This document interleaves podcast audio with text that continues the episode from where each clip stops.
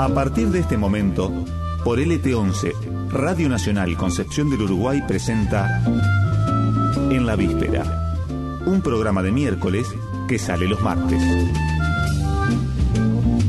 Conducción, producción, locución, barrido y limpieza, Américo Schwarman y el resto del equipo del miércoles. Una idea del miércoles, Cooperativa de Cultura y Comunicación. Colaboran todos los periodistas, creadores, músicos, artistas, protagonistas que definan a lo largo del programa. Algunos de ellos involuntariamente.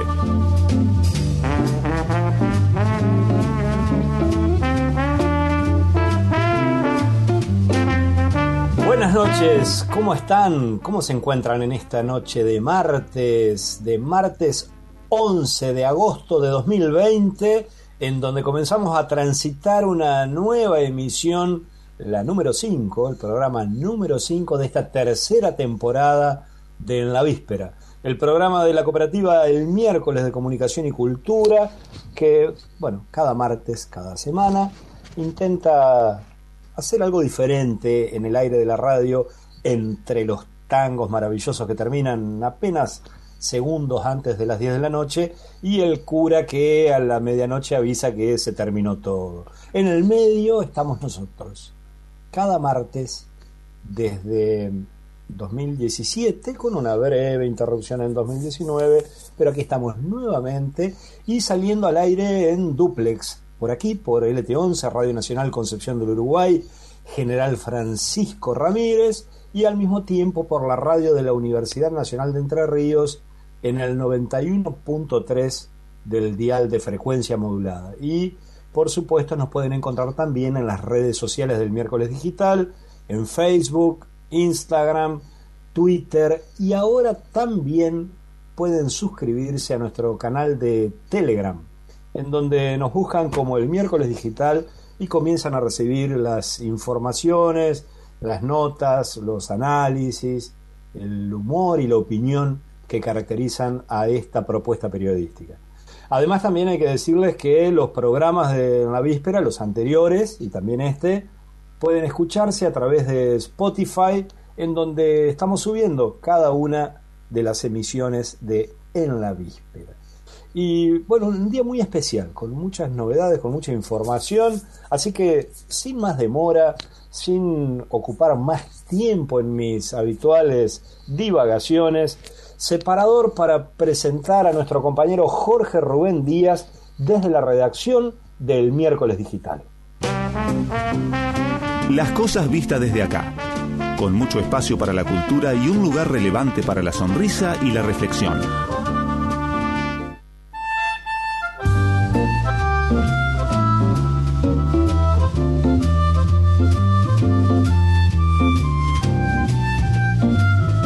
Jorge Rubén Díaz, ¿cómo estás?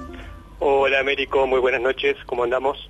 Muy bien, aquí mm, ansioso por escuchar cuáles son los temas, no sé, vos me dirás, pero del día, de la semana, en el miércoles digital con, bueno, algunas novedades de hoy mismo, ¿verdad? Sí, de hace instantes, en realidad pocos minutos, eh, se conoció eh, la noticia de que la Corte Suprema eh, ordenó crear un comité de emergencia para frenar los incendios, incendios en el Delta. Eh, esto que ya viene hace bastante tiempo, hace varias semanas, pero que empezó a tener repercusión, como siempre, cuando el humo llegó a la ciudad de Buenos Aires y los medios porteños decidieron tomar cartas en el asunto. bueno. Es tremendo esto, Jorge, ¿no? Porque ¿cuántas semanas, meses, veníamos con, con el tema de, de, los incendios en las islas, en, zonas de humedad, en fin, con todo el desastre ambiental que implica. Pero recién cuando el humo empezó a llegar a la ciudad de Buenos Aires, es como que recién ahí la dirigencia institucional, política, jurídica de la Argentina tomó cartas en el asunto, ¿no? Sí, es algo que suele suceder bastante seguido, lamentablemente. Eh, se, se conoció entonces la novedad hoy, que el máximo Tribunal de Justicia de la Nación dispuso la creación de un comité de emergencia ambiental para detener y controlar los incendios irregulares en el delta del Paraná, que ya vienen sucediendo desde hace eh, varios meses. Eh, esta acción es producto de un amparo colectivo que presentaron organizaciones ambientales entrerrianas y santafesinas y, y también incluyó la Corte a la provincia de Buenos Aires, pese a que la provincia de Buenos Aires no había hecho ningún tipo de demanda, eh, ellos no habían eh, hecho ningún pedido, pero la Corte los incluyó.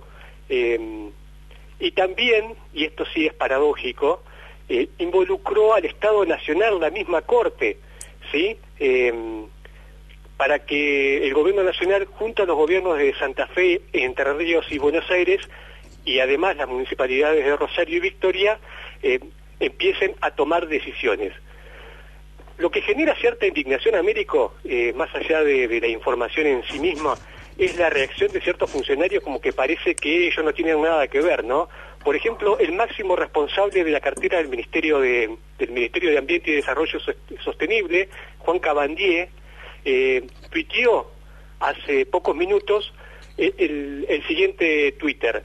Celebro el fallo, el fallo de la Corte que afirma que las quemas han degradado ambientalmente el delta y que es prioritario proteger el ecosistema.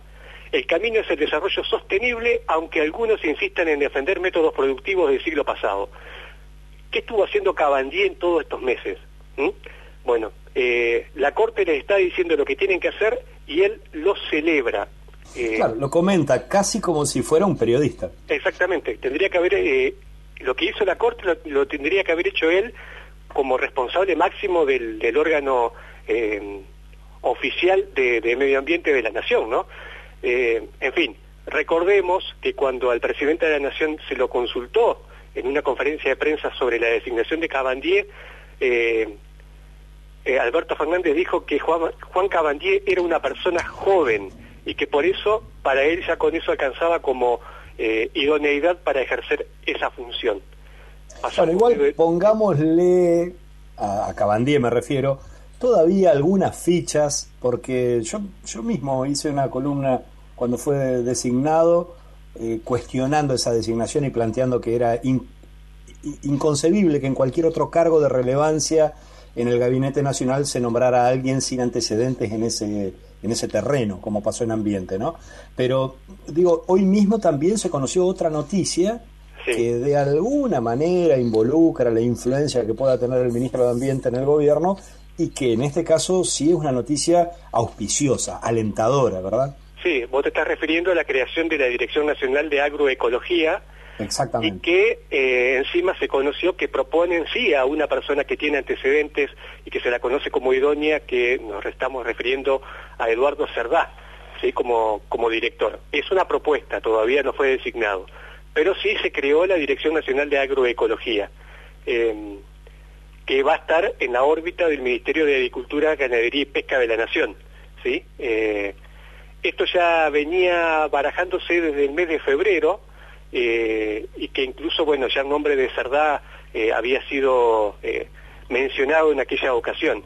Eso era precisamente lo que te iba a, mencionar, Jorge, que hace varios meses que estaba en discusión la creación de este ámbito, ¿no?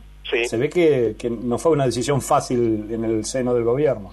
Sí, para los oyentes que tal vez no tengan en claro quién fue quién es Cerdá, se trata de un ingeniero agrónomo egresado de la Universidad Nacional de La Plata, que trabaja desde hace muchos años en el fomento de un sistema de producción más sustentable y actualmente eh, es el presidente de la Red Nacional de Municipios y Comunidades que fomentan la agroecología.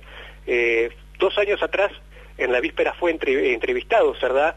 Eh, largamente y bueno, comentaba algunos de los proyectos que él tenía en danza en aquel momento. Bueno, ojalá si llega a ser designado en esta función, eh, pueda llevarnos adelante, ¿no? Que así sea, sí, sí. Bueno, otra noticia para darle continuidad tiene que ver con el ex gobernador de la provincia de Entre Ríos, actual embajador en Israel, Uri Barri, que aquí en la Argentina tiene bastante problemas con la justicia, bueno, pero en Israel está haciendo una actividad bastante interesante, al menos en una temática, o así lo anuncian, porque está preocupándose sobre el avance, eh, sobre los avances en realidad en la medicina con el cannabis medicinal, ¿sí?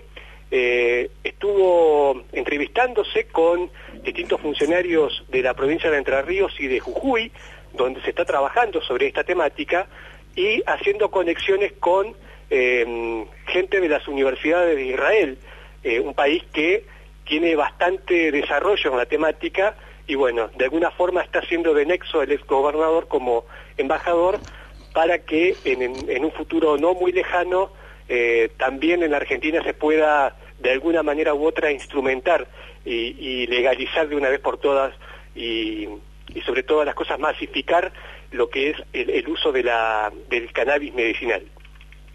Bien, Jorge, ¿qué más tenemos esta semana en el miércoles digital? También vamos a recomendar a los lectores del miércoles un seguimiento que hizo nuestro compañero Valentín Bisogni en el marco de lo que fue y se conoció y se difundió eh, en varios medios, incluso de alcance nacional, como fue el cumpleaños solidario de Micaela García, eh, que fue este domingo. Bueno, aquí en Concepción de Uruguay fue el epicentro de esas actividades. Micaela hubiese cumplido 25 años y bueno, eh, aquí en, la histórica se hizo una actividad solidaria de ollas populares con ayudas a comedores y merenderos, algo que habitualmente hace la, la fundación. Bueno, Valentín estuvo siguiendo esta actividad y hay una galería de fotos eh, muy interesante en la página que la recomendamos para que la gente pueda tener más acceso y mayor este, eh, posibilidad de presenciar las actividades que está haciendo esta gente que es verdaderamente muy, muy, muy interesante. Todo esto entonces en la página El Miércoles Digital, en las redes también pueden acceder a toda esta información y profundizar un, poco sobre cada uno de los temas que recién adelantaba nuestro compañero Jorge Rubén Díaz, jefe de redacción del miércoles digital. Gracias Jorge. Gracias Américo, buen programa. En la víspera, un programa donde no vemos las cosas como son, sino como somos.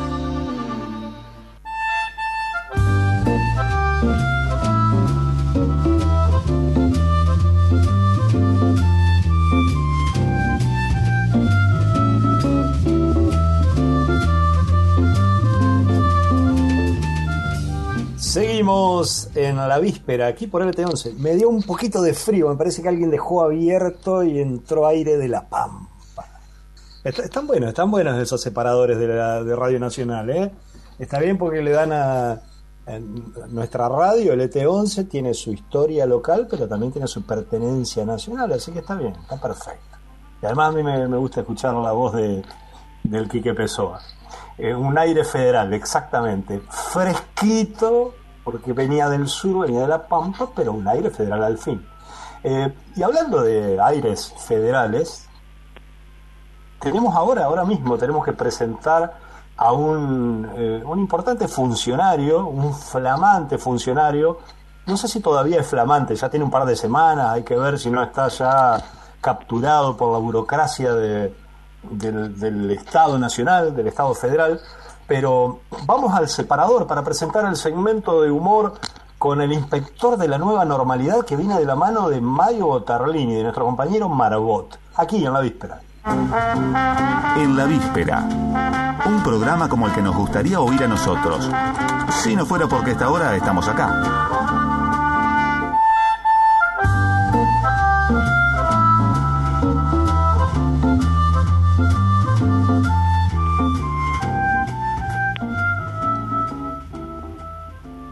Nos está escuchando, está en, la línea en este momento el inspector de la nueva normalidad. ¿Nos escucha bien?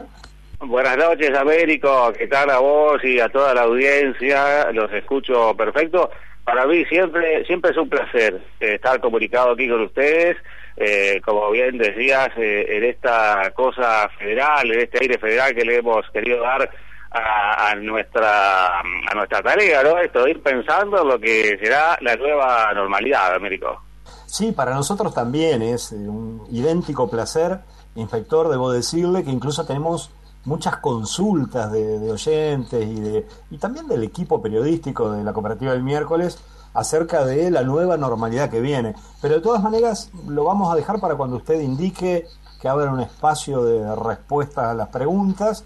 Eh, creo que debe tener tanta tarea, tanto trabajo en este momento que prefiero preguntarle en qué anda ahora, qué tipo de disposiciones está estudiando el gobierno nacional en este campo tan complejo, ¿no? De lo que va a ser, de lo que ya está siendo la nueva normalidad. Eh, sí, casualmente, ya que mencionabas esto de las sugerencias, eh, me han avisado desde, la producción de, vuestra cooperativa que en, la cuenta de Instagram del miércoles digital eh, la gente puede consultar, puede hacer sus consultas, sus preguntas o también proponer, también proponer. Ha tenido gran y amplia repercusión la última columna que hicimos aquí en, en vuestro programa eh, recuerdan que hablamos, por ejemplo, de cosas que eh, ya no se podían hacer más en las reuniones sociales, en fiestas. Y bueno, me, han, eh, me han sugerido algunas cosas que desde aquí, desde la subsecretaría, estamos tomando nota constantemente. Por ejemplo, para el trencito en las fiestas, que eso, como bien dijimos en la columna anterior, eso, eso no se puede hacer más, Américo. Entonces proponían hacer trencito, pero una persona uno o dos maniquíes en patines y otra persona adelante como para que el trencito no se pierda, ¿verdad, ah, Entonces esos, esos maniquíes hasta se pueden disfrazar, Américo. Eh, ah. Así que la hemos, la hemos anotado, nos pareció una, una buena sugerencia, como para dar un ejemplo de tantos que, que ya nos están llegando, ¿verdad? Bien, bien, lo anoto, me parece muy, muy propicio. Muy bien, ahora vamos a hablar eh, en esta noche de eh, cosas que tienen que ver con, con la música, ¿no? La música en, varios varios géneros, canciones que no se van a eh, poder seguramente, a menos por un tiempo, o yo no sé si decir que no se van a poder pasar más, Américo, pero bueno, hay hay cosas, por ejemplo, eh, ya tenemos algunas cosas que no se van a poder eh, escuchar más, y pero también con sugerencias. Por ejemplo, al momento de, eh, de un baile, de una, de, un, de una reunión así descontracturada, cuando se pone música, por ejemplo, Cachete, Pechito y Ombligo, usted recordará esta, esta canción muy famosa. De, Pancho y la Sorora Colorada. Bueno, nosotros vamos a proponer que sea barbijo, codito y ombligo. Eh, no está nada escrito en piedra, estas son sugerencias, pero que estamos trabajando fuertemente desde la subsecretaría. Eh, rápidamente, por ejemplo, también en los boleros, en la canción esa tan bonita que dice bailar pegados, ¿eh? Bailar pegados es bailar y qué sé yo. Eh, bueno, en otra parte que dice eh, con los delfines. Y, no, Américo, no, ni con los delfines ni con ningún animal queremos bailar pegados porque no queremos contagiarnos de otra zoonosis, Américo. Así que e, es ese bolero, por ejemplo, eh, así tal cual estaba sonando antes y hoy no se puede escuchar más, Américo. Claro, por ahí para rimar podría decir con pangolines, pero no sé si es muy adecuado tampoco, ¿no? Acá por lo menos no hay. Me parece que solo empeora, pero bueno, vamos vamos a notarlo igual de todas maneras. Somos eh, una, una organización muy amplia, muy abierta y muy federal por sobre todo. Tengo también para comentarte hoy a la audiencia eh, algunas canciones de rock nacional, por ejemplo, también, que así tal cual estaban no se van a poder emitir más. Eh, te digo, por ejemplo, de Alejandro Lerner, eh, la canción Todo a Pulmón, y no, Américo, tenemos que estudiar los respiradores en los hospitales y las clínicas. Así que todo a pulmón de Lerner, así como estaba, no se va a poder escuchar más. Eh, después, eh, por orden alfabético, te lo Yo voy anotando. ¿eh? Anoten, anoten usted y toda la audiencia. De Antonio Viravent, por ejemplo, salgo a caminar y tampoco, Américo. No queremos que haya más transmisión comunitaria del virus. Así que, Antonio, eh, que se quede en su casa, como se está diciendo ya desde hace 140 y pico de días. Le, eh, habilitan, disculpe la, la, la, la, consulta, inspector, pero ¿le habilitan a los autores la posibilidad de retocar la letra de las canciones para que puedan sonar igual? Por ejemplo, no salgo a caminar. Estamos en contacto, ese es el próximo paso. Primero, yo, digo solo para evitar las acusaciones de censura.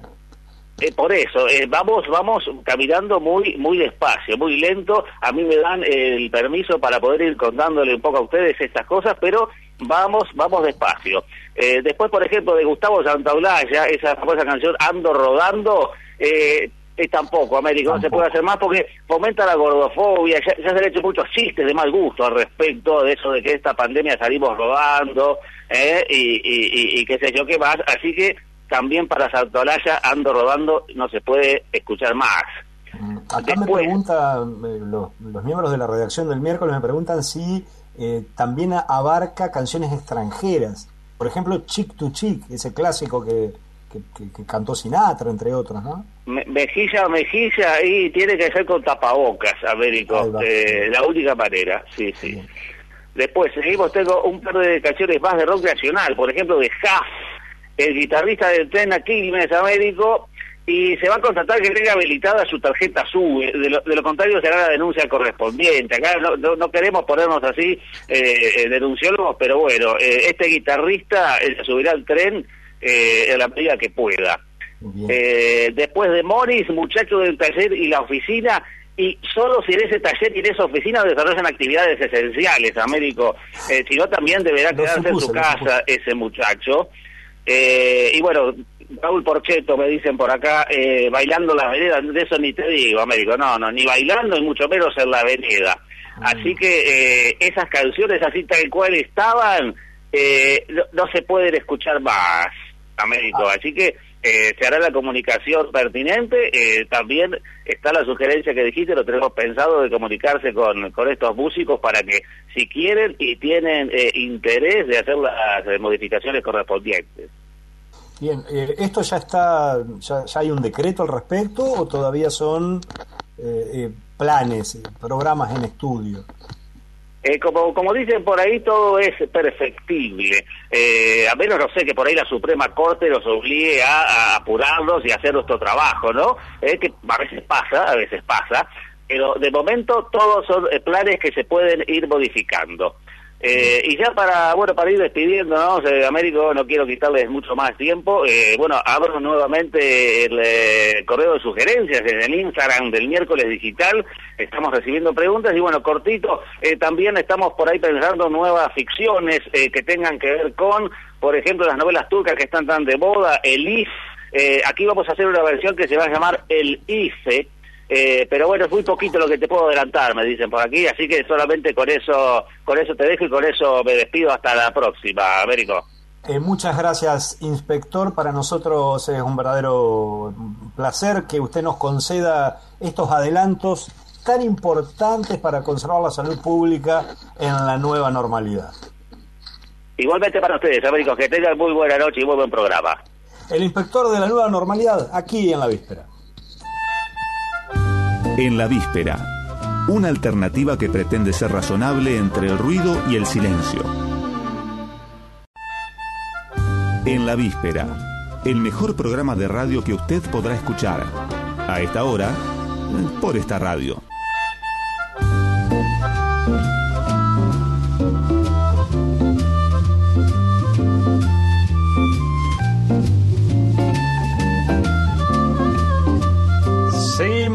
En la víspera, cuando pasaron apenas unos minutitos de las diez y media de la noche, en esta fresca noche de este martes 11 de agosto. Eh, recordaba hace un ratito nada más nuestro compañero Jorge Rubén Díaz, jefe de redacción del miércoles digital, que este domingo 9 de agosto se, se recordó, se conmemoró el cumpleaños de Micaela García, la joven uruguayense, que como recordarán todos ustedes, fue, eh, estuvo varios días desaparecida hasta que apareció su cadáver, eh, había sido asesinada, se transformó por, al conocerse su historia y al conocerse su, la labor que desarrollaba, se transformó en un emblema de alcance nacional. Eh, y por esa razón vamos a estar ahora mismo, en unos minutitos, conversando con un querido amigo, compañero, periodista, que vivió varios años aquí en Concepción del Uruguay. Eh, es oriundo de la provincia de Buenos Aires, pero es un entrerriano más ya a esta altura. Eh, está radicado en Gualeguay y, es autor de una biografía de Micaela García. Eh, su nombre es Santiago Joaquín García, es un joven periodista, aunque ya tiene una experiencia de más de 15 años, se ha desempeñado en medios radiales, gráficos y digitales, incluso cuando estuvo en Concepción del Uruguay, eh, colaboró con el miércoles digital, actualmente es columnista en la radio de la UNER y es el autor del libro Micaela García, la piba de la sonrisa eterna, que en pocos días más va a estar eh, ya a la venta, va a ser editado por Chirimbote y Antiprincesas. Con él vamos a estar dialogando ahora mismo, inmediatamente después del separador. En la víspera, un compendio de datos de nula utilidad que le son brindados en el momento menos oportuno.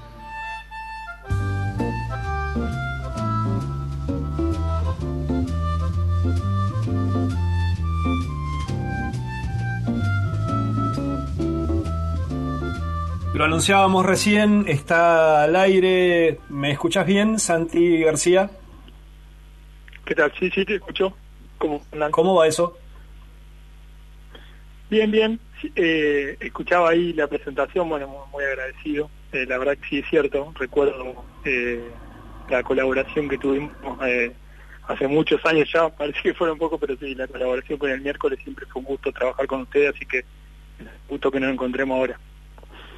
Igualmente para nosotros, Santi, y bueno, nosotros seguimos considerándote un compañero, un amigo más de, en, nuestro, en nuestra labor, pero también en una cierta forma de entender el periodismo. Por eso nos parecía importante conversar con vos y, este, y bueno, conocer un poco cómo fue la, la construcción de este trabajo en el que abordás nada menos que la vida de esta, esta joven entrerriana, uruguayense, que se convirtió en una bandera para muchísimas y muchísimos también jóvenes de nuestro país. ¿Cómo, cómo ha sido, eh, cómo fue primero el trabajo, el, proceso de escribir este trabajo que se llama eh, Micaela, la, estoy buscando el nombre para no errarle, la piba de la sonrisa eterna, Micaela García, la piba de la sonrisa eterna. Bueno, en primer lugar, permitíme hacer una, primera aclaración, que es que el texto definitivo todavía no, no está. Eh, el libro, por supuesto, que ya está, digamos, eh, en proceso, digamos, pero no está el texto definitivo, también para llevarle tranquilidad, y, eso se introduce a, la pregunta que me estás haciendo, a la familia que es la que tiene que dar el, visto bueno. Eh, y, me lleva a lo que vos me preguntabas. El proceso comenzó con, la familia de Micaela, eh, con Andrea y Yuyo, eh, pidiéndole la autorización a ellos para hacer este trabajo, porque lo que yo quería hacer era entrevistas en profundidad, quería conocer en profundidad la vida de ella, y para eso lo que necesitaba en primer lugar era la autorización de ellos. tuvimos una reunión con Yuyo, en la fundación y bueno, y de a poco empezamos a, abrir el panorama. Yo traía ya un trabajo de Gualeguay, de, de venir siguiéndolo, digamos, más que Porque, nada. Santi, vos estuviste cubriendo el caso mientras se producía. Claro, claro, claro. Yo fundamentalmente estaba trabajando en ese momento en el diario El Debate Pregón de Gualeguay.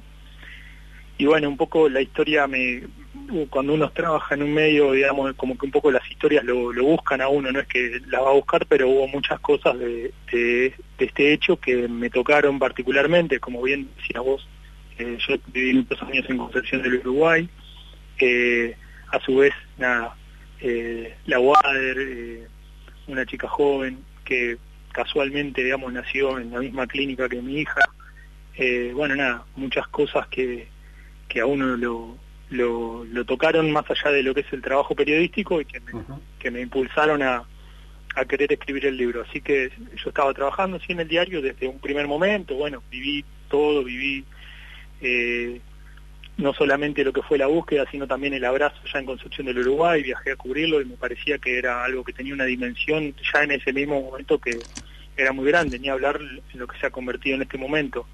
Así que bueno, como, como les decía, le pedí autorización a los padres, a la familia, eh, me, dieron autorización, me explicaron lo que se estaba haciendo.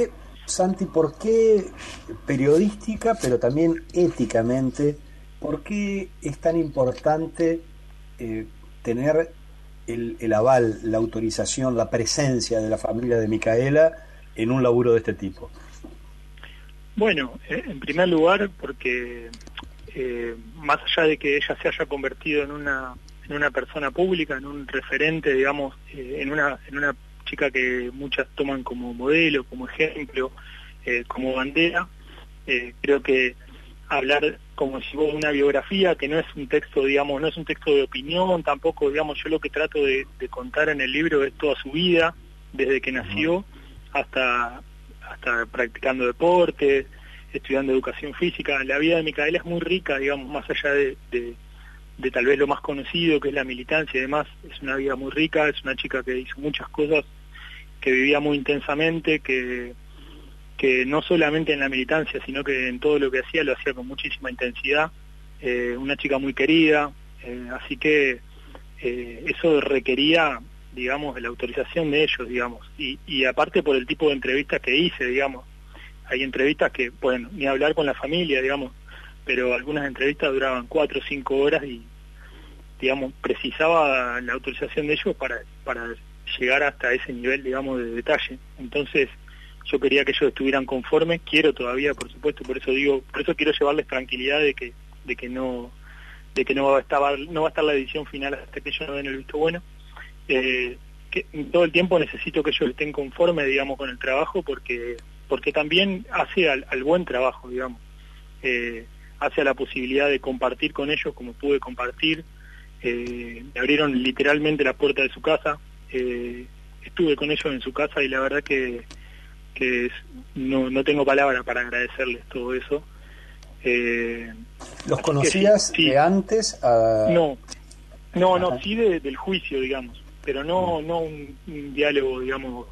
Yo sí tenía más contacto con, con el abogado de ellos, con el doctor Impini, de acá de Gualeguay, sí tenía mucho más contacto, mucho muy asiduo, pero a ellos no. Sí conocía a algunos compañeros de militancia, como por ejemplo a, Damián lo conocía de, nada, de mi participación allá como periodista y como, como, como, qué sé yo, como una persona interesada por la política, lo conocía a Damián de alguna discusión, de algún documento 24 de marzo, que de hecho cuando lo entrevisté nos reíamos un poco de eso. Eh, sí, conocí a alguna de las personas, pero no, no ni a Micaela ni tampoco a Damián, para los oyentes que, puedan no, no, tener la información, es Damián Castro, que era junto con Micaela una de las referencias de la JP Vita, de la que formaba parte Micaela García.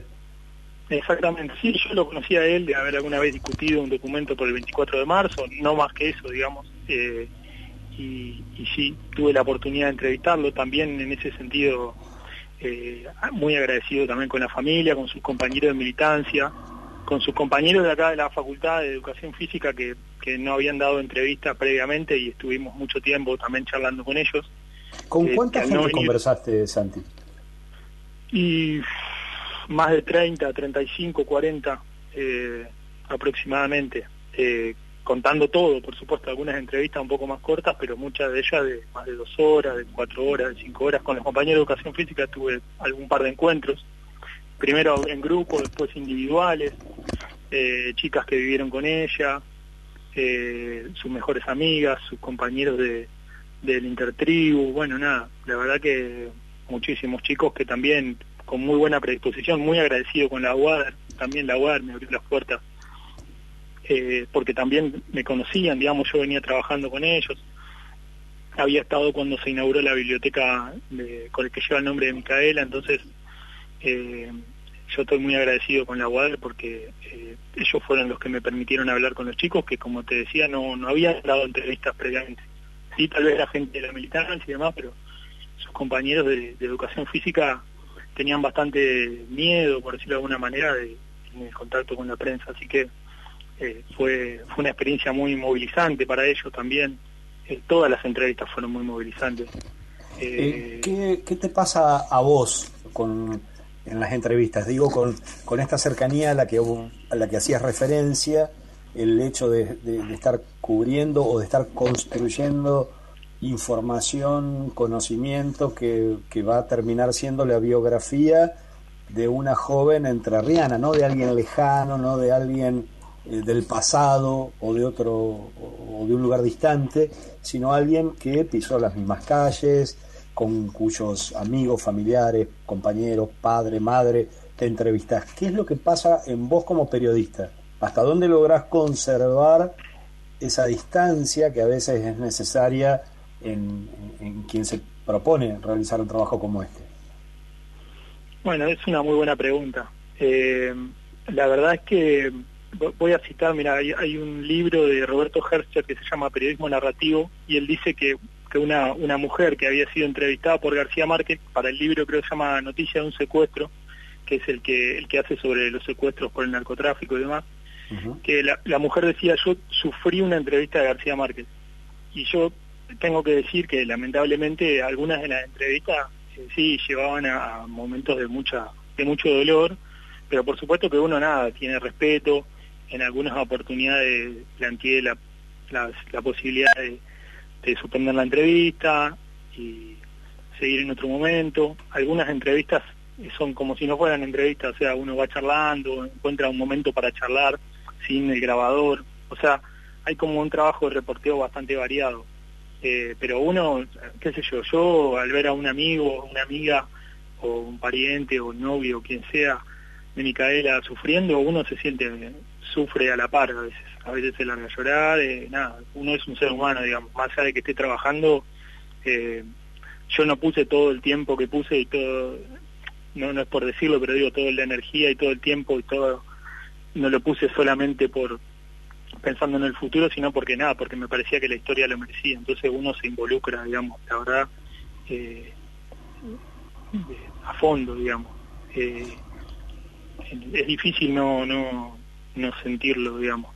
Y más nada, como te digo, uno es padre, tengo una hija, tengo una novia, tengo nada, uno tiene vive a diario lo que es la, violencia de género en todos lados y nada, la verdad es que es, algo que, que, nos moviliza, la verdad que nos ha movilizado a todos y que nos lleva a aprender un montón de cosas además. Santi, te quería hacer también una, una precisión para, para quienes están escuchándonos, que no necesariamente tienen esa información.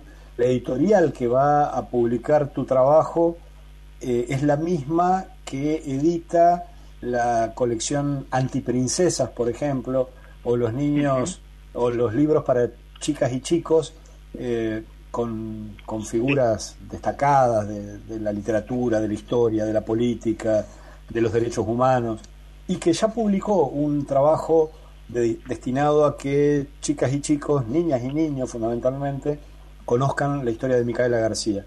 Es una editorial que en poco tiempo ha hecho un trabajo realmente muy notable, muy amplio, muy ambicioso y a mí me parece especialmente valioso que eh, el trabajo de un periodista entrerriano eh, vea, vea la luz, vea la publicación en ese marco. ¿Cómo fue el contacto, cómo fue la, relación o el interés de, esa editorial en, este laburo? Bueno, eso también está bueno porque me permitís hablar de ellos, que también tengo que agradecer. Eh, bueno, el contacto con Chirimbote se dio a través de Yuyo. Eh, fue así, en realidad yo empecé a trabajar en el libro sin tener editorial, empecé a entrevistar, a entrevistar sin todavía tener definido dónde lo iba a editar. Eh, empecé a conversar con gente y hacer preguntas, pero estaba más que nada metido en el tema de escribir y después iba a ver eso. Eh, la gente de Chirimbote estaba escribiendo la antiprincesas y le faltaban alguna información. Yuyo le dijo que yo venía haciendo un trabajo, que había hablado con los compañeros de educación física y demás, que si que, me llamaran si necesitaban algo. Bueno, me comuniqué con, me contacté con Nadia Fink, que es una de las responsables de, Chirimbote, y me pidió si le podía dar una mano con el antiprincesas. Toda la parte que, tiene que ver con su con educación física los estuve ayudando yo y me pidieron que les iba a cobrar y le dije que nada, porque si era por mi carrera no le iba a cobrar nada, que me gustaría que esté mi nombre en el libro, todavía no me llegó con el tema de la pandemia, pero nada, le dije eso, que iba a colaborar y les conté diciendo si tenía una editorial y le dije que todavía no. Eh, y bueno, me lo ofrecieron y le pregunté a Suyo qué le parecía, me dijo que sí y le dimos para adelante. Fue, la verdad que fue, fluyó muchísimo. Pero empezó así, yo los ayudé con el antiprincesa, eh, por pedido de Yuyo y, le dimos para adelante. La verdad que pude conocer el lugar donde trabajan, eh, nada, también tienen un esquema tipo cooperativo como ustedes, así que la verdad que también eso uno lo, lo, lo alienta, lo motiva. Eh, y bueno, nada, eso, nos pusimos de acuerdo y de hecho hay tanta confianza que nada, trabajamos así desde el primer momento. la verdad que se han portado muy bien conmigo. y como decís vos, me parece que está bueno que, se pueda conocer en todo el país. yo creo que es un laburo muy interesante y, y nada, visualmente son hermosos los libros también. No solamente en, términos de, del texto, sino también visualmente son, son colecciones muy lindas, así que para mí fue un placer poder colaborar con eso. Un orgullo. Eh, sí, eh, es así, es cierto, son colecciones muy cuidadas y, muy valiosas. Eh, quería preguntarte, en, en la medida que avanzaste con el trabajo y, digo, no, no, es, no se trata de, una, de un libro sobre el proceso judicial o sobre el caso eh, específicamente o únicamente sobre el, sobre el, homicidio de Micaela, sino una biografía de ella. Pero digo, en ese marco, ¿tuviste, entrevistaste a familiares o abogados de los condenados? Eh, informalmente. No, no, y, y parte de lo que yo quisiera poder con el libro también tiene que ver con eso. No quiero adelantar mucho, por, pero sí me, quiero colaborar en ese sentido también. No, está basado, a ver, hay, hay una... Yo estuve estudiando y estuve formando para ver cómo, cómo contar esto sin, digamos, y, en ese también la editorial ha colaborado mucho sin eh, herir y a la vez hay todo protocolo sobre cómo contar los femicidios, eh, hay trabajo muy interesante. Eh, no se dan detalles, pero sí se trata de colaborar con, una justicia que, recordémoslo, digámoslo, todavía no es completa con Micaela, porque todavía se está discutiendo si se hace un segundo juicio contra Pavón. hace poco la, el Superior Tribunal de Justicia eh, rechazó, digamos, lo que había decidido la Cámara de Casación. Para la gente que no lo sabe, la Cámara de Casación había pedido que se haga un nuevo juicio contra Pavón porque habían entendido que no se habían valorado bien las pruebas, lo cual yo estoy de acuerdo, porque he tenido acceso al expediente. Y la realidad es que, bueno, nada, el Superior Tribunal de Justicia determinó que no. Entonces, eh, eso, si no va a una instancia superior, es probable que Néstor Pavón quede con el encubrimiento o que quede con, con la inocencia, digamos. Entonces, la realidad es que también uno trata de, si bien como decía, no, no hay detalles, eh, sí tratar de colaborar con, la justicia, que haya justicia eh, también en esos términos por Micaela, digamos, que haya justicia con los responsables del femicidio, digamos. Santiago, te quería preguntar... Eh, ¿Cómo te va, Valentín? Habla Valentín Bisogni. Eh, te quería preguntar sobre qué cambió o qué pensás que cambió en la comunidad de Gualeguay eh, después del femicidio de Micaela. recuerdo que mm, tuviste en ese momento un trabajo muy intenso en todo lo que fue la, cobertura periodística de la búsqueda de Micaela y después de lo que fue también eh, muy movilizante de eh, la cobertura aquí en Concepción del Uruguay. Recuerdo que, habías viajado específicamente para, para cubrir, todo lo que fue el velatorio de Micaela y la, gran movilización que, que generó, digamos, eh, en la comunidad. Em, ¿Y cómo fue un poco, o, cómo observás justamente qué cambios hubo a nivel grupal, colectivo, a nivel comunitario en, en Gualeguay y luego de charlar con, con tantas personas, eh, luego de que, de, que ocurrió el, el, el, ¿cómo es el femicidio de Micaela, ¿han cambiado algunas cosas? Eh, ¿Cómo andas, Valentín? antes que nada, un gusto saludarte. Eh, la verdad que eh, sí, en un punto, en particular la gente que estuvo involucrada, sin duda, digamos, no solo, digamos, eh, la gente que venía de la militancia, sino también en términos de la justicia, eh, en la UAR, la UAR la la y eso no es casual. Eh, de todos sus compañeros y demás hay, hay una, una lectura muy lúcida sobre lo que sucedió. y en la sociedad, por un lado sí, digamos, y por el otro lado falta mucho, digamos al día de hoy no tenemos una casa refugio para las mujeres víctimas de violencia. La verdad es que nosotros mm, eh, vemos que la Municipalidad de Gualeguay, por decirlo de alguna manera, eh, al ser la misma gestión, sigue siendo la misma gestión que estaba cuando fue el femicidio de Micaela, eh, yo creo que ellos hacen una lectura equivocada, la realidad, por, ser bueno en, la investigación, me parece que hacen una lectura equivocada y, lo politiza, digamos, las gestiones de Cambiemos y me parece que la, gestión lo está politizando, digamos, lo está partidizando, por decirlo de alguna manera, mejor, más, más, mejor expresado, digamos, lo está partidizando. Eh, porque la verdad es que le han negado una calle a Micaela, ha, ha habido gestos que solamente a sus compañeros militancia, sino a mucha gente que, se sintió muy identificada. Hay que, hay que recordarle a la gente que fue la marcha más grande de la historia de Gualeguay, fueron las marchas más grandes de la historia de Gualeguay, que la gente se acercaba cuando la estaban buscando a Micaela a, colaborar con comida, con lo que sea que, necesitaran los chicos que estaban acá acampando. Eh, hay que recordar que la, yo tengo recuerdos bien precisos porque además de periodista trabajaba en la escuela y los chicos salían de la escuela y salían a buscar a Micaela. Chicos adolescentes terminaban sus clases y se iban a buscar a Micaela por toda la ciudad. Es decir, algo que, que tocó muchísimo, nos tocó muchísimo. Y, bueno, como digo, eh, hay autoridades políticas que me parece que hacen una lectura equivocada. Eh, creo que falta muchísimo, faltan muchísimos derechos eh, acá en Gualeguay para las mujeres, faltan concretar cosas básicas, pero creo que sin duda ha, cambiado todo, digamos, la forma de pensar y nada, bueno, hace poco se publicó, todavía, perdón, no se publicó, pero también se escribió una ficción basada en el caso de Micaela también, así que nada, ha influido muchísimo. Eh, crecimiento en, el, en, los movimientos de mujeres, la verdad que ha sido muy importante. Santi, ¿hay fecha para la publicación del libro?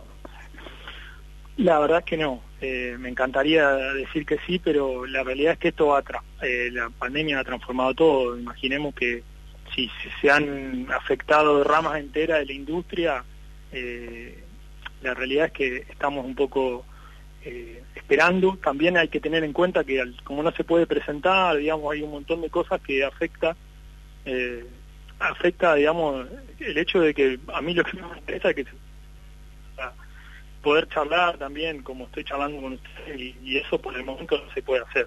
Entonces no, no, no hay fecha. A mí me da mucha cosa, como lo hemos hablado alguna vez fuera del micrófono, hablar sobre algo que, que todavía no está publicado, todavía no está eh, físico, pero bueno, sí podemos, me parece, hablar del trabajo, pero la realidad es que no, dependemos mucho de, los tiempos de esta pandemia, la realidad. Cambió todo, mm, cambió todo. Sí, sin duda. Y, y es como que quizás en otro tipo de trabajo, en otro tipo de publicación, no, no sería tan importante, no sería tan significativa, eh, o en plural quizás, ¿no? Tan significativas las ocasiones eh, para presentarlo, las presentaciones en cada uno de los lugares.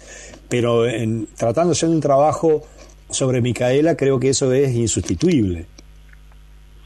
Sí, sí, eh, yo sinceramente me parece que es, sí, como les digo, es insustituible porque eh, hay muchas cosas por charlar, hay mucha gente que ha colaborado, eh, no solo la familia, digamos, como te digo, eh, sus compañeros de la facultad.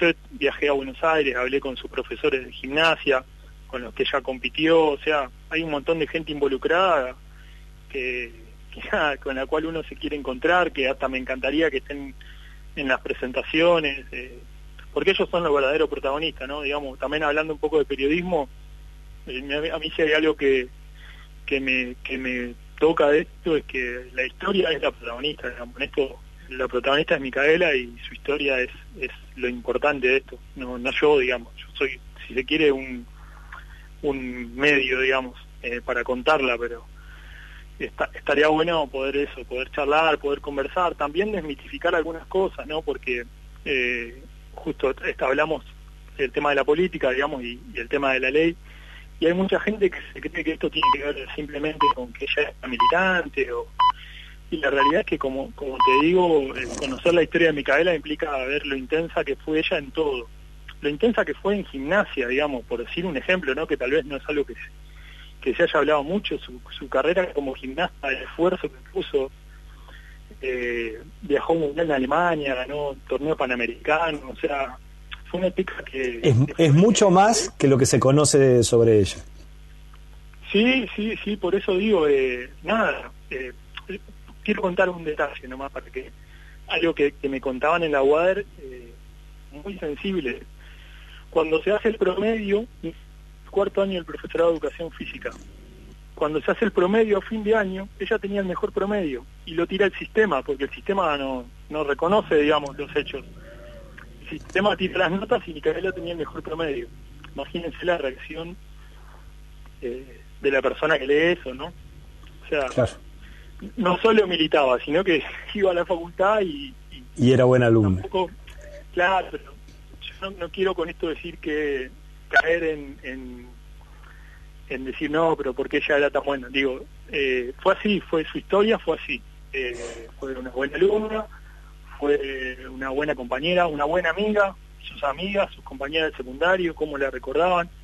También eh, sí quiero decir que, que desmitificando mucho también el libro, eh, nada, era chinchuda, era, nada, le gustaba comer, era jodona, le gustaba quedarse dormida, se quedaba... Era una persona de carne y hueso.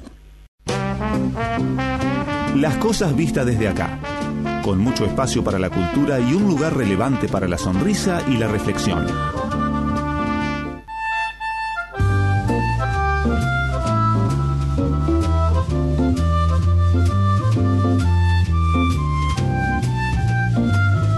Seguimos en la víspera, pasaron unos minutitos, unos minutitos de las 11 de la noche en este martes fresquito. Hablábamos hace unos instantes, en la última media hora, hablamos en profundidad con Santiago Joaquín García, periodista que mm, está, que ya está lista en realidad, escribió la biografía de Micaela García.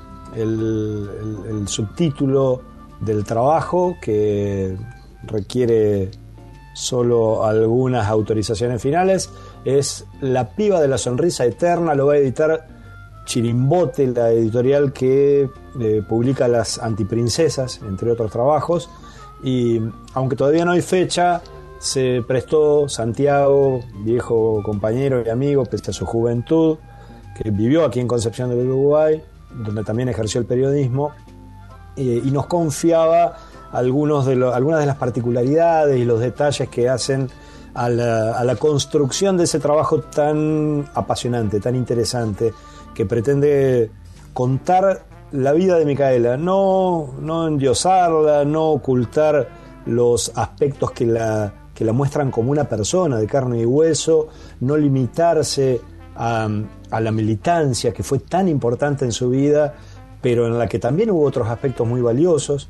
Eh, así que bueno, un gusto haberlo tenido aquí en la víspera y, quedamos a la espera de que, de que nos comunique la fecha en la que podremos tener este material ya publicado.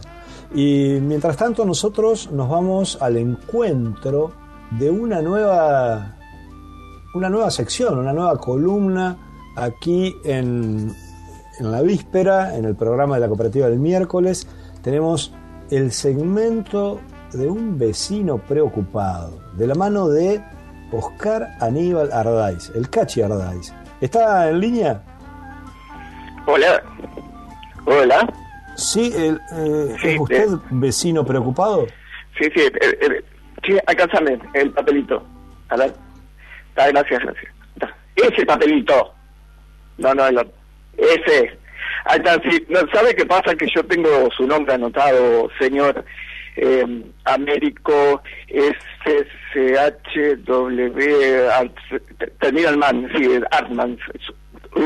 Qué, qué, difícil su apellido, señor. Sí, ¿qué quiere? Que le ganó lo elegí yo, ¿eh? le, puedo asegurar. ya, ya vino con este apellido? Vino, vino incluido. Sí, como vine yo con mi nombre, sí, es lamentable. ¿Qué le vamos a hacer?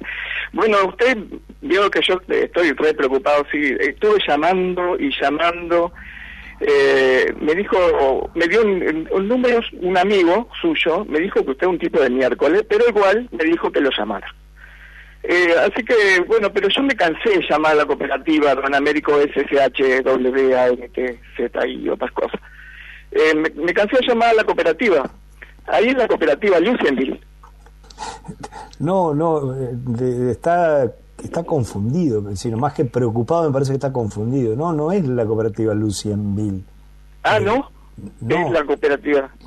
Ah, no, tengo las cosas al revés. Mire, yo, usted no es un tipo de... La cooperativa es el miércoles. Ahí está, ahí está. Ahí sí, ahora sí. esta falla que me escribe todo, es mi hija, la falla, me escribe todo mal. ¿Está? Quédate ahí tranquila. ¿Estoy hablando con el señor? Bueno, yo lo que quería, don Américo, eh, es que tuve un problema yo, porque yo quería expresarme, expresarme a través de la radio, y este, yo tuve un problema, un problema que me, me preocupó tanto, vea, don Américo, me preocupó tanto que me llevó a, llamar a la cooperativa y a llamarlo a usted. Eh, tuve un problema terrible. Este, mi problema terrible es que en toda la ciudad hubo en esta época falta de elástico. Yo tuve un problema terrible, la falta de elástico, porque eh, fui a la mercería del barrio, fui a otra mercería, que no se puede ir muy lejos, entonces me fui a la mercería del barrio. Después me fui, tuve que ir a otra de a tres cuadras, después me tuve que ir hasta el centro y no había elástico.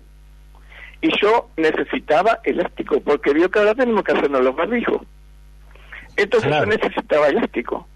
Y, y no había este elástico eh, por ningún lado. Eh, es un problema, porque parece que se acabó el elástico porque todo el mundo se puso a hacer barbijo para vender. ¿Y qué me cuenta de eso usted? ¿Usted usa barbijo, don Américo? Eh, en este momento no, porque estoy solo, digamos, entonces no. Pero sí, cuando salgo a la calle, cuando estoy en contacto con otras personas, eh, acato las, las disposiciones legales y utilizo así tapaboca o barbijo. Está bien, está bien, me parece muy bien. Yo también, pero vio que ante la falta de elástico tuvimos que hacer una, tuvimos que hacer algo.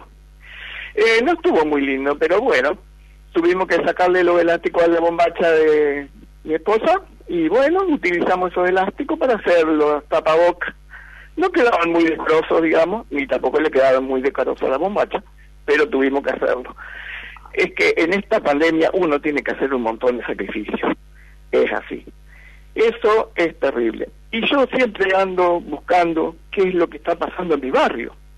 Ajá. Y, y en mi barrio este también tenemos que, nos juntamos los vecinos por esta falta de elástico y por su intermedio nosotros queríamos hacerle un pedido al señor intendente, porque el señor intendente dijo que era una autoridad muy flexible.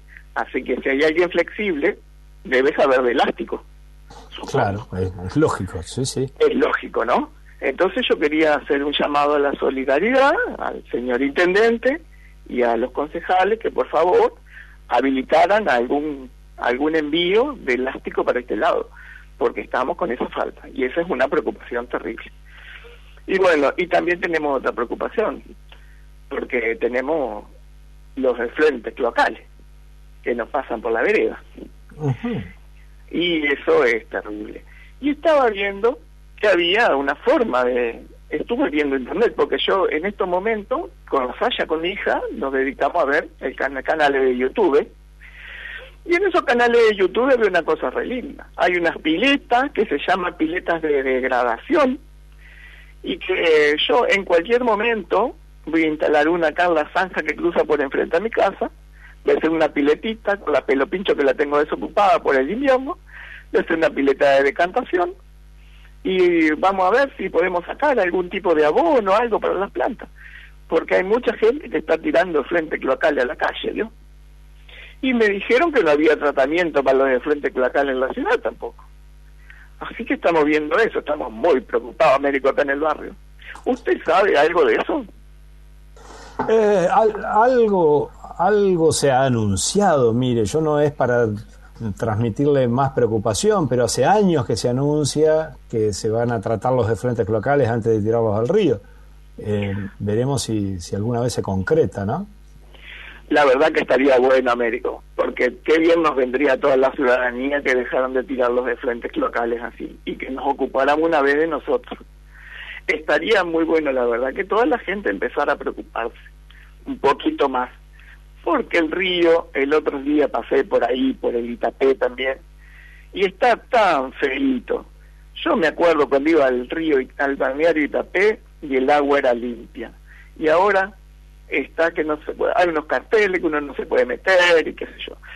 Y uno no puede disfrutar de la naturaleza como lo disfrutaba antes. Así que a mí me gustaría también, si usted anda por ahí, por el municipio, le puede decir a don Intendente que también estamos preocupados por los frentes locales. Eh, bueno, mientras tanto, vamos a ver si podemos instalar la pelo pincho ahí al costado y vamos a ver qué podemos hacer, si podemos reciclar y podemos hacer un poco de abono, vamos a ver. Algo va a salir de Algo va a salir. Bueno, eh, espero que no se le ocurra meterse en la pelo pincho después que haga... Pero no, Américo, ¿cómo me voy a meter en la pelo pincho con los efluentes locales? No, me tendría que bañar. Y eso sería un pecado. La verdad que bueno, Américo, lo, voy a dejar porque lo voy a aburrir demasiado con mi charla y la Saya ya me está calentando la sopa, así que me voy a tener que ir.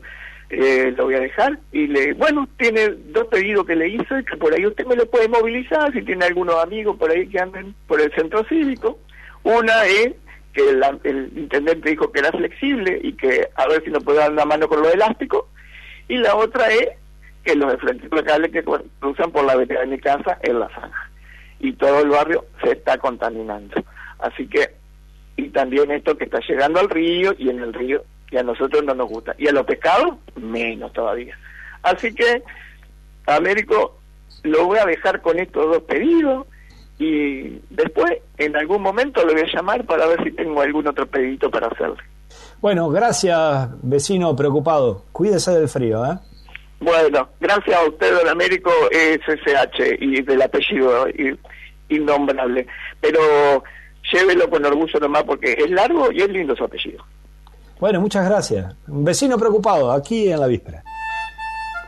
En la víspera, un compendio de datos de nula utilidad que le son brindados en el momento menos oportuno.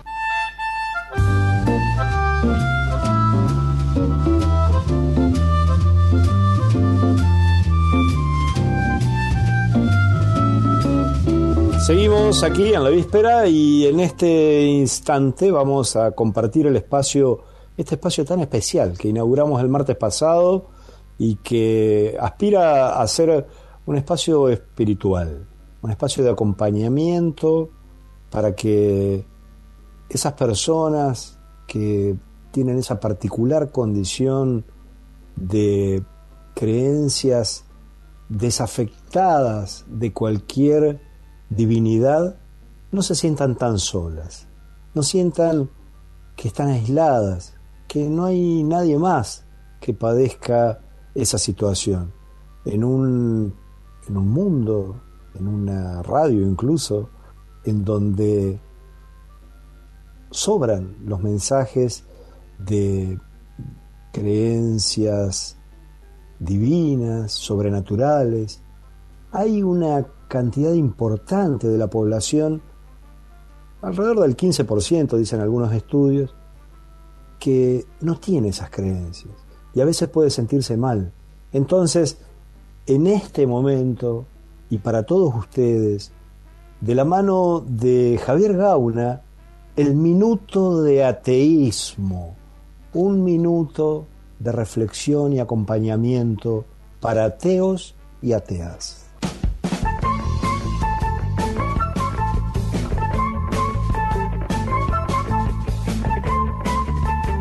Mi nombre es Javier y bienvenidos al Minuto de Ateísmo. Todos contamos los días de cuarentena en espera de que esta locura termine. Pero los ateos, además contamos el tiempo transcurrido desde que el amigo Papa Francisco le pidió abiertamente a su Dios que acabe con el coronavirus. Al parecer, la única respuesta ha sido... Hay varias hipótesis al respecto. Algunos creen que este Dios no es tan poderoso como para combatir el virus. Otros dicen que a decir verdad le importa todo un rábano, aunque como ateos nos inclinamos a pensar que dicho ente divino probablemente no exista.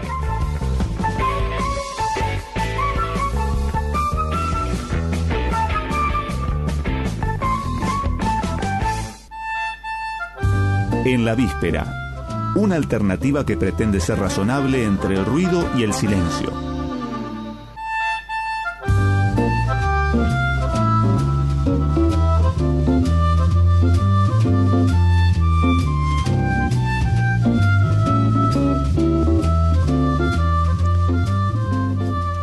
El minutito de ateísmo para no creyentes de todas las variedades posibles bueno, pasaba recién, va a seguir en este espacio, es un servicio a la comunidad, así que eh, aprovechamos también para dar a conocer que este, este, este minuto, este espacio tan especial, es realizado por nuestro compañero Javier Gauna y como habrán visto, tiene una amplitud de criterio, ¿no? Eh, es muy, muy razonable además, me pareció, eh, esto de que, bueno, si si se le pide y no responde y no pasa la pandemia. Claro que también me quedé pensando que cuando pase la pandemia no van a faltar quienes digan que fue porque se le pidió.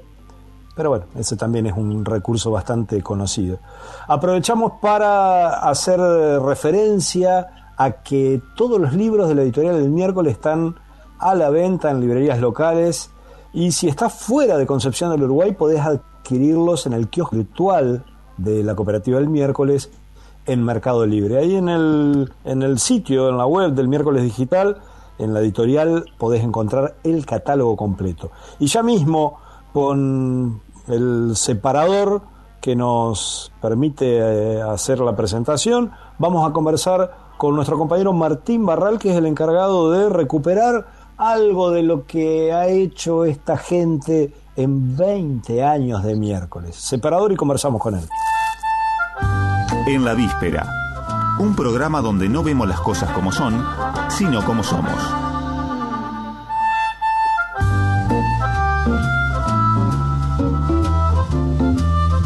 Martín Barral, ¿me estás escuchando? Hola, Américo. ¿Vos me estás escuchando? Yo te estoy escuchando perfectamente. Impresionante la tecnología. Sí, un gran avance. Ya en cualquier momento van a inventar el teléfono. Sí.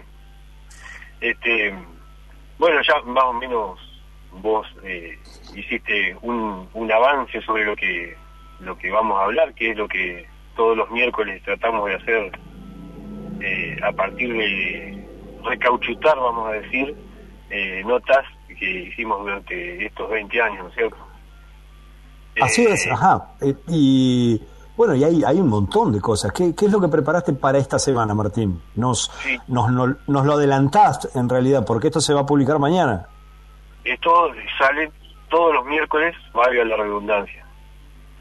Eh, mirá, para mañana eh, elegimos una, una nota, un informe emblemático de hace 15 años que se llamó Pueblos que se apagan no sé si vos te acordás de eso.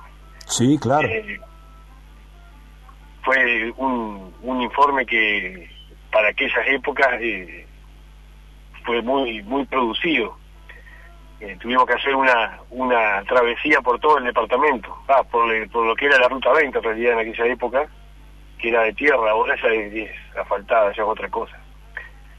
El informe ese se centraba en la en, la, en el drama de, nuestros pueblos, pequeños pueblos, eh, de Ríos, de dos mil o dos mil habitantes que en vez de crecer, involucionaban eh, poblacionalmente.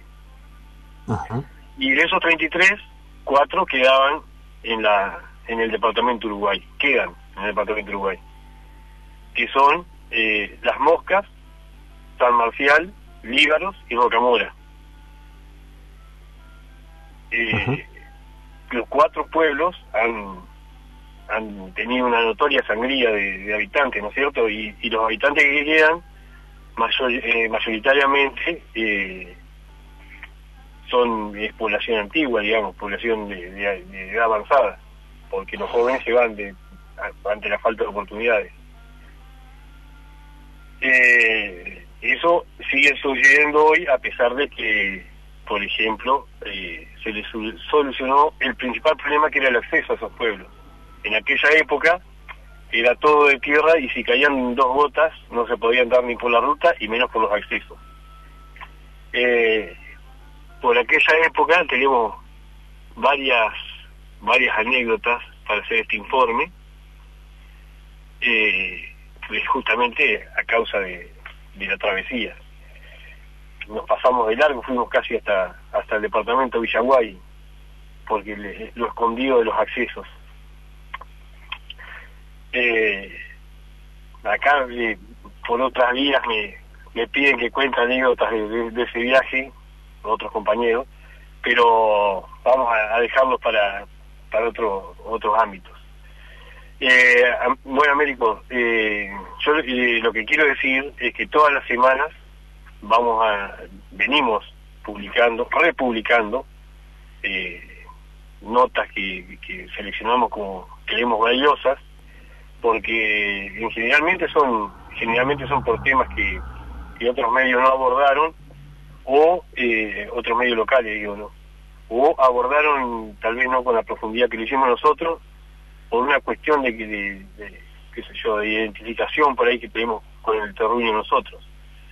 Eh, y en algún sentido también porque, eh, te esto es pregunta en realidad, no es afirmación, eh, algunas de esas temáticas o problemáticas, eh, pese al tiempo transcurrido, siguen vigentes, ¿verdad?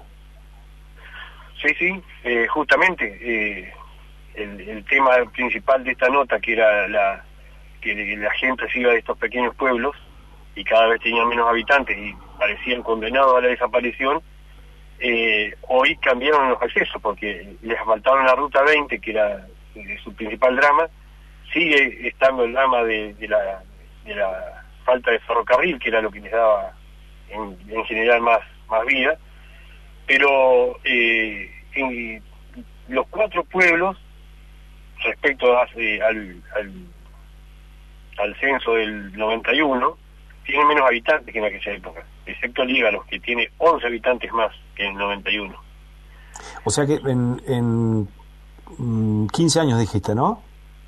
Claro, bueno, pero el, censo... Hace 15, años, que hicimos la nota, eh, el informe, que fuimos, viajamos a esos pueblos con los datos del, del censo 2001, que era más cercano. Respecto del, del censo del 2001, salvo las moscas, crecieron todos los pueblos, mínimamente. Eh, pero, eh, digamos, la problemática continúa. Y que en, general es la falta de oportunidades para, para los jóvenes.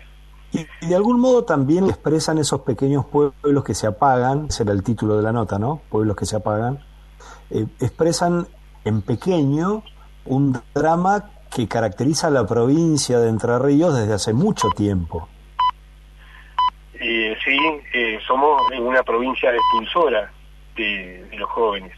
Y esto eh, se da, como se da a nivel nacional, o sea, nuestra provincia exporta, digamos, eh, mano de obra y, y cerebros a otro a otra provincia, generalmente a Buenos Aires, lo mismo sucede con los pueblos del departamento respecto a Concepción del Uruguay, en general.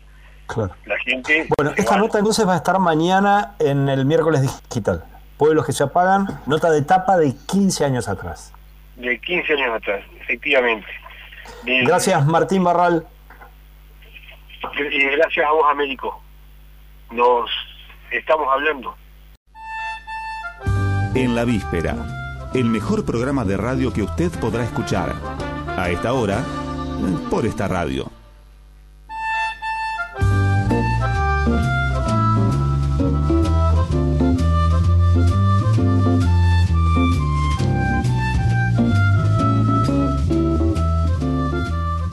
Pasaron unos minutitos de las once y media de la noche, nos metemos en el último bloque de este quinto programa de la tercera temporada de En la Víspera, el programa de la cooperativa del miércoles. Me encanta decir estos números y no equivocarme, como acabo de hacer. Eh, quiero hacer una recomendación para quienes estén escuchando y tienen, porque no todo el mundo tiene, no todo el mundo tiene, eh, Pero quienes tienen Netflix, quiero recomendarles la serie Conexiones. Una, serie documental, pero muy particular, con mucho ritmo, con un anfitrión tan inteligente como buena onda y agudo, y que presenta, como el, título permite intuirlo, presenta conexiones, relaciones entre temas que a primera vista no veríamos conectados o relacionados. Y sus temáticas son inteligentes, son sorprendentes y quizás para muchas personas resulten también un poco perturbadoras. Ojalá, ojalá, porque los capítulos que he visto, que no son tantos, eh, realmente ayudan a la reflexión, ayudan a repensar algunas de las cosas que forman parte de nuestra vida cotidiana y además proveen de una perspectiva muy bien informada acerca de eh, situaciones que tienen que ver con nuestra vida cotidiana y con lo que podemos aprender de la naturaleza y lo que podemos aprender de la naturaleza para dejar de hacer macanas, dejar de hacer algunas de las macanas, de las atrocidades que como especie seguimos haciendo. Así que anótenlo si quieren pegarle una miradita a la serie Conexiones. El, conductor se llama Latif Nasser y eh, realmente vale la pena. Véanlo y después me cuentan. En la víspera, un compendio de datos de nula utilidad que le son brindados en el momento menos oportuno.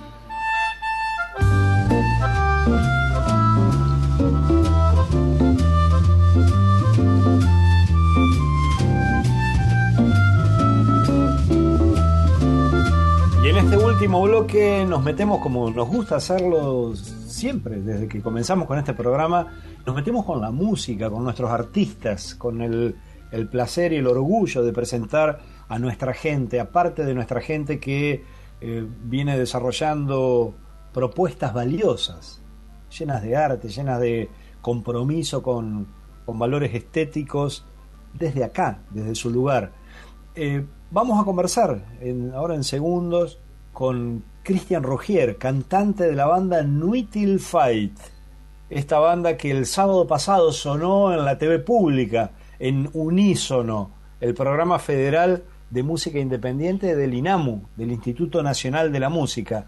Y ahí sonó esto, que se llama Recuerda.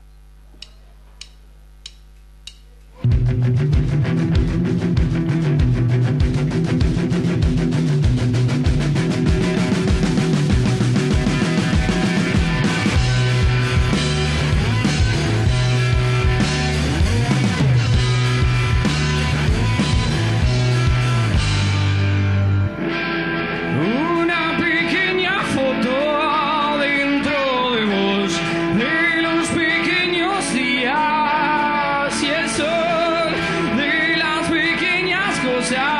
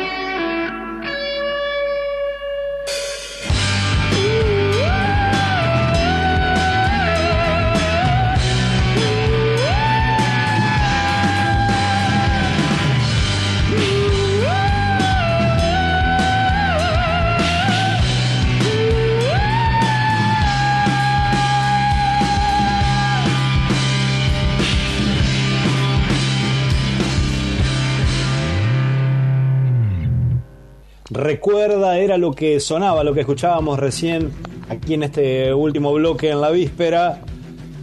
Eh, la banda uruguayense Nuitil Five, MIF para los amigos, con 15 años de actividad, presentaba este tema el sábado pasado en la TV pública y nosotros tenemos en línea a, a su voz, a su voz principal, el Cri Rugier. ¿Estás ahí, Cristian?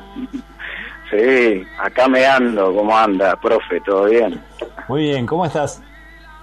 Bien, bien. La verdad que pese a estos momentos especiales que me toca vivir, la verdad que eh, aprovechando y sacándole jugo a, los momentos en casa. la banda tiene 15 años de laburo, ¿verdad? 15 años, sí, 2005, marzo de 2005 empezamos a, ensayar eh, y incluso está, está documentado hasta la fecha, todo, eh, por aquel momento con, con un batero que estuvo dos años y después se fueron sucediendo distintos bateristas hasta llegar al número de cinco bateristas. Eh, y bueno, la verdad que estamos contentos porque Emma, que es eh, el baterista que está actualmente en la banda, eh, Emma Almeida. Eh, ajá, Manuel Almeida ya lleva más de más de cuatro o cinco años, seguro, más de cinco años. y bueno, nada, hay con muchos proyectos para, para seguir tocando con él. Contanos cómo, cómo fue esta, esta experiencia tan interesante, que incluso para quienes no, digamos, no esperábamos ver en la TV pública con una posibilidad de, llegada a, enormes espacios dentro del país a una, a una banda nuestra, una banda de rock uruguayense como Nutil Fight y, y, en, y además creo yo que debe tener algo de emoción también el hecho de que el presentador sea alguien como Rodolfo García, ¿no? Que parte de la, de la historia del rock nacional. Pero digo, ¿cómo, cómo fue eh, llegar a ese ámbito? Y sí, sí, sí. yo creo que lo, a nosotros lo que más no, nos impactó por ahí de la situación es la posibilidad de que la música viaje hasta tantos destinos, ¿no? Eh, después, bueno, eh, se verá qué impacto y, porque muchas veces se habla de que la TV pública, la radio pública, su llegada a todo el país, pero bueno, en realidad sí, eh, se llega a todo el país, la señal llega a todo el país, pero después, bueno, hay que ver en cada localidad quienes realmente consumen la TV pública o la radio pública, pero es cierto, automáticamente... Está muy buena esa observación, Cris. ¿Y qué, cómo, fue, cómo fue la repercusión? Y, no, que, te, iba a decir que al menos en, redes sociales ya apareció gente sumándose de, Neuquén, por ejemplo, de, de Buenos Aires, de Santa Fe, no recuerdo bien alguna otra localidad, eh, gente que incluso empezó a comentar en videos eh, de hace 10 años de la banda eh, y que cuando pase la cuarentena que nos querían nos querían ir a ver a algún lugar y bueno para nosotros lo más lo más interesante es eso la, la posibilidad de que nuestra música que no usualmente no tiene chances de, distribuirse porque esto es una, un proyecto totalmente independiente, digamos, y eh, entonces a veces no llega a los lugares que uno quisiera. Bueno, con la TV pública eh, tuvo, tuvo esa chance, ¿no? Eso es parte del, del, digamos, de lo positivo, de lo que uno rescata ¿Qué, ves negativo en el, en el momento o en la forma en la que se realiza este tipo de, de difusión de, las bandas de todo el país? Si es que hay algo negativo o algo que insuficiente, algo que te parezca que, que se debe mejorar. La verdad no, de buenas a primeras no, lo veo como una gran chance. todo esto eh, fue posible gracias a, estar circunscriptos al Instituto Nacional de la Música eh, y principalmente a nivel local, regional, provincial, a través de la, de la Unión Entrerriana de Músicos Independientes. Si no hubiera sido a través de ellos, no, la posibilidad no hubiera estado. Y es ahí donde a veces quedan muchas bandas afuera de eso, digamos. tal vez tendría que haber, haber alguna instancia en la que si alguna banda no es parte de, estas de estas uniones de músicos e institutos tuviera también eh, la posibilidad de que su música se se amplifique por todo el país, ¿no? Porque a veces, qué sé yo, eh, por distintas cuestiones hay bandas que no, no participan o no, no forman parte de, estos grupos y, bueno, creo que también al ser música del país eh, necesita una difusión nacional, ¿no? Eh, Cristian, la, la versión que presentaron es una versión nueva, ¿no? Recuerda. Sí, es una canción que, que ya tiene sus añitos, tal vez, tal vez dos o tres años, eh, e incluso la que se presentó es una es una versión en vivo, es una, una noche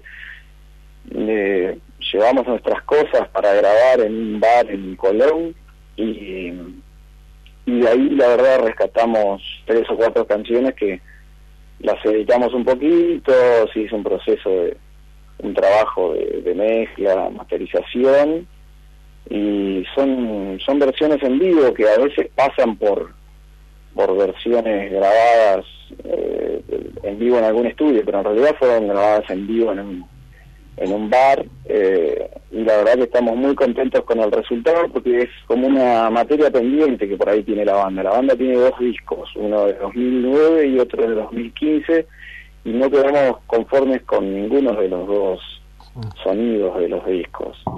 Sigue la búsqueda. exacto, con esto por ahí estamos un poco más contentos porque tiene como esa vibra de del vivo, ¿no? Que la banda es eso, al fin y al cabo. La, la banda apuesta, le da mucha importancia al vivo. ¿Y cómo, cómo se sobrelleva tanto tiempo sin poder concretar un recital, sin poder concretar un toque que hace precisamente a la esencia de lo que ustedes quieren hacer?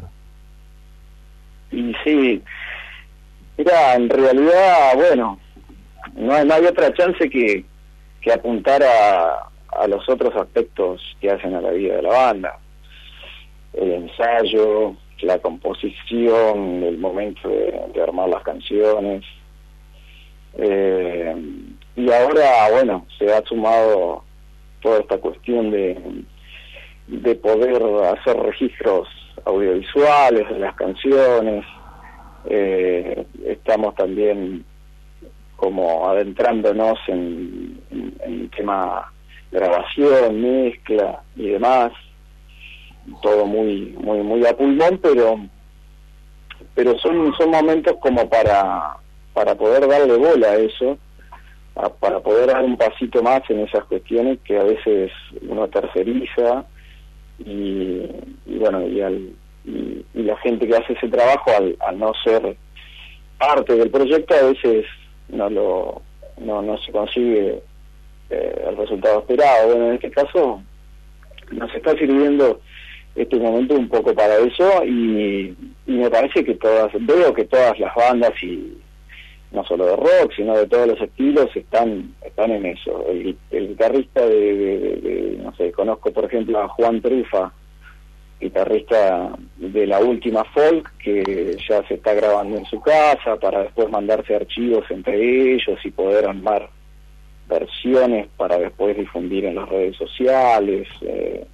Entonces, bueno, creo que no, el vivo no, no hay chance de, de suplantarlo con nada, pero bueno, eh, se, lo, se lo lleva así eh, un poco resignados, pero bueno, esperando que ojalá en algún momento, en alguna nueva normalidad, podamos, se pueda volver a los recitales, ¿no? Cristian, Cristian, ¿dónde puede escuchar la gente la música de Newtify? Newtify está disponible, bueno, en YouTube, eh, en Spotify y todas las, en general todas las plataformas que existen actualmente, Spotify, Deezer, Napster, lo, lo que, cualquier plataforma, en todas eh, hay música de Newtify. Eh, y bueno, y después, bueno, contactando las redes sociales y, y de ahí linkeando, digamos, con, con la posibilidad de la escucha. ¿Alguna vez explicaste en público el, supongo que sí, pero acá seguro que no, el nombre? ¿De dónde sale Nutil Fight? Eh, sí, más de una vez. es más, cuando hablabas de, de de Rodolfo García de, y bueno y de más que nada de, de, del INAMO y demás yo una de las grandes preocupaciones que es que pronuncien bien el nombre de la banda porque la verdad que es, todo un tema tenemos a veces bromeamos y tenemos creo que un registro de escrito y de audio de, todas las maneras en las que se han pronunciado el nombre de la banda desde Nuitil Fight como Fight pelea desde Nuitil Fire como Fire de fuego eh, y así, un montón. Eh, pero bueno, no, la verdad es que el nombre nació allá en 2005 cuando arrancamos con la banda y bueno, teníamos una fecha. Eh, era la época post-Cromañón y era muy complicado tocar en bares y demás y, en ese momento había una movida de, el María Auxilia Rock, el Don Bosco Rock, de festivales de, iglesias, digamos. Y bueno, teníamos una fecha ahí y había que ponerle un nombre a la banda. Y nada, y un día yo ojeando un diccionario en francés, vi que, que decía il fait nuit, eh, que, quería decir es de noche. En realidad yo lo leí mal y pensé que era nuit, eh, nuit fait, digamos, nuit il fait, y le dije, a mí ocupaba de noche, en ese momento, la noche era el momento para la, composición, las musas y demás. Y, bueno, pero hagámoslo bien en castellano, argentinicémoslo, digamos Nuitil Fight, así. Incluso era separado, me acuerdo el nombre, era Nuit y Fight. Y ahora, bueno, lo unimos todo. Eh, y, bueno, el primer disco fue Es de Noche. Exacto, Es de Noche eh, por eso se llamaba así.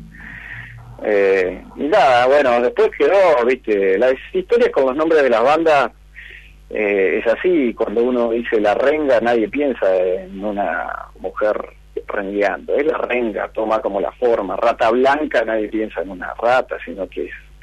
Y bueno, entonces en ese momento era, era, era un poco esa la, la idea. Cristian, el, ¿Hay fecha para el disco en preparación o quedamos atentos a que nos lo cuentes?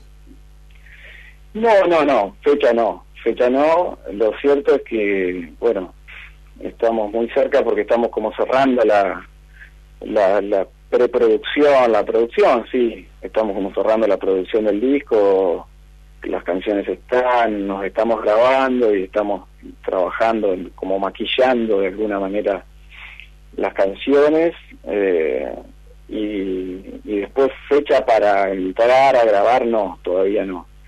Pero estaremos, estaremos en contacto. Sí, no va a pasar mucho más tiempo. Un abrazo, Cristian Rogier, muchas gracias. Un abrazo para todo el equipo. La voz de Nuitil Fight, aquí conversando con nosotros en la víspera. En la víspera.